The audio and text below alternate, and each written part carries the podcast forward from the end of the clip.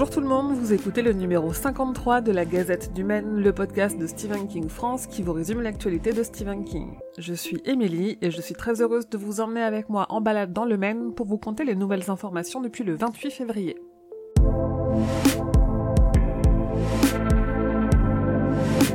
Le 2 mars a été publié Later, un nouveau Stephen King en anglais qui devrait arriver en France en novembre. À l'occasion de cette parution, King a fait une micro-tournée promo avec quelques interviews où il parle de ce nouveau roman, mais aussi de ses autres projets, du processus de création en temps de pandémie, du pourquoi de l'intérêt des lecteurs pour de la fiction d'horreur, mais aussi il revient sur ses longues années d'addiction à l'alcool et à la cocaïne, des interviews que je vous ai évidemment traduites sur le site. Et comme souvent chez King, un livre est à peine publié qu'on a la date d'un autre. Sa première parution annoncée pour 2022 est la troisième histoire de Gwendy et la boîte à boutons, coécrite avec Richard Kismar, qui est prévue pour publication en anglais en mai de l'année prochaine. La nouvelle In the Tall Grass, parue en France sous le nom Dans les Hautes Herbes, va être publiée pour la première fois en un seul livre en anglais à l'occasion de la journée des librairies indépendantes. Elle ne sera disponible qu'en librairie et seulement aux États-Unis on a appris par le Bangor Daily News que via leur fondation, Stephen et Tabitha King ont fait un don de 10 000 dollars à une association de vétérans du Maine pour reconstruire les locaux insalubres dans lesquels ils sont logés.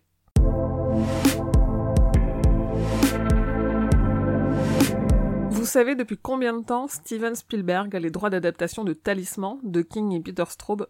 40 ans. L'an prochain, ça fera 40 ans que le réalisateur tente de porter à l'écran ce roman à quatre mains et régulièrement on a des annonces de nouveaux réalisateurs. Si je vous en parle, c'est qu'il y a bien sûr une nouvelle annonce. Donc, aux dernières nouvelles, Spielberg devrait porter à l'écran Talisman avec les frères Duffer, créateurs de la série Stranger Things, pour en faire une série Netflix. Je vous en parlais en septembre dernier, ESC Édition prépare pour la France un beau DVD Blu-ray de La part des ténèbres, l'adaptation de George Romero du roman King. ESC a dévoilé la date, le 26 mai, et aussi le contenu. On sait donc que ce sera un combo Blu-ray DVD avec un livret de 16 pages, et on a aussi un premier aperçu des bonus qui vous réserve une surprise, mais je ne vous en dis pas plus. Rimini, l'éditeur français de Blu-ray et DVD, prépare pour l'automne 2021 une sortie pour la première fois en France de la version longue de 3 heures, soit une heure de plus que le film originel, du Bazar de l'épouvante, l'adaptation du roman Bazar.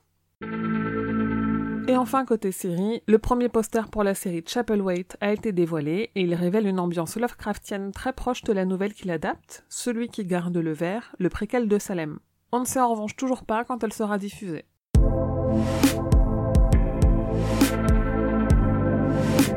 Un nouvel épisode du podcast Le Roi Steven est sorti et ce mois-ci on vous parle de Christine, le roman de King, mais aussi de l'adaptation de Carpenter. Et on est accompagné de Julie, des podcasts Comité et Deux heures de perdu. L'éditeur Oder Stoughton s'apprête à rééditer l'intégralité de la bibliographie de King dans une nouvelle version. Le design des couvertures est totalement revu et ils seront groupés par collection. En tout, l'éditeur prépare plus de 70 livres pour un plan de parution qui s'étale sur plus de 3 ans. Les six premiers livres arriveront dès le mois de mai de cette année. En septembre, le roman Kujo fêtera ses 40 ans et il semble qu'à cette occasion, les éditions PS Publishing préparent une édition collector anniversaire illustrée par Glenn Chadbourne, puisque deux illustrations ont déjà été dévoilées. Et enfin, comme chaque mois, les éditions Suntop proposent des affiches imprimées de première couverture britannique de King à collectionner puisqu'il n'y a que 50 exemplaires de chaque taille. Et en ce mois de mars est proposée celle du roman Insomnie.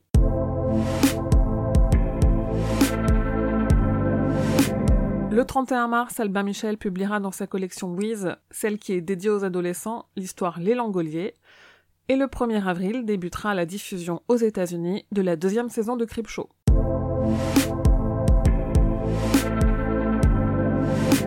Enfin, je voudrais terminer sur une pensée émue pour le comédien Jacques France, euh, décédé mercredi 17 mars à l'âge de 73 ans d'une maladie fulgurante.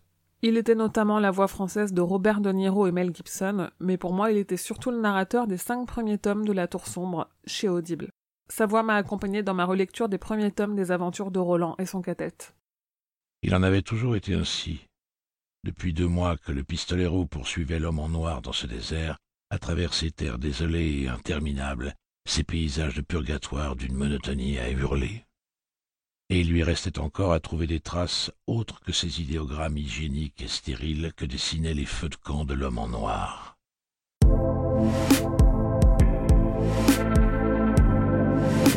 Et voilà, c'est tout pour la gazette numéro 53. Merci de votre écoute, de votre soutien et de votre présence. Je vous ferai bien mon petit laïus habituel pour vous inviter à donner quelques euros au Tipeee. Mais si vous voulez un conseil, attendez quelques jours car début avril, Stephen King France fête ses 10 ans et il se pourrait bien que parmi les surprises que je prépare, un goodie exclusif soit proposé à ce moment-là. Bon après, si vraiment vous voulez participer au financement de l'association et soutenir mon travail, euh, je vous retiendrai pas, hein, mais sachez aussi que vous pouvez noter cette gazette sur votre appli de podcast, la partager sur les réseaux ou en parler à vos amis. Vous pouvez rejoindre à tout moment les autres fans sur les réseaux sociaux de Stephen King France, Instagram, Twitter, Facebook la page et Facebook le groupe et sur le serveur Discord.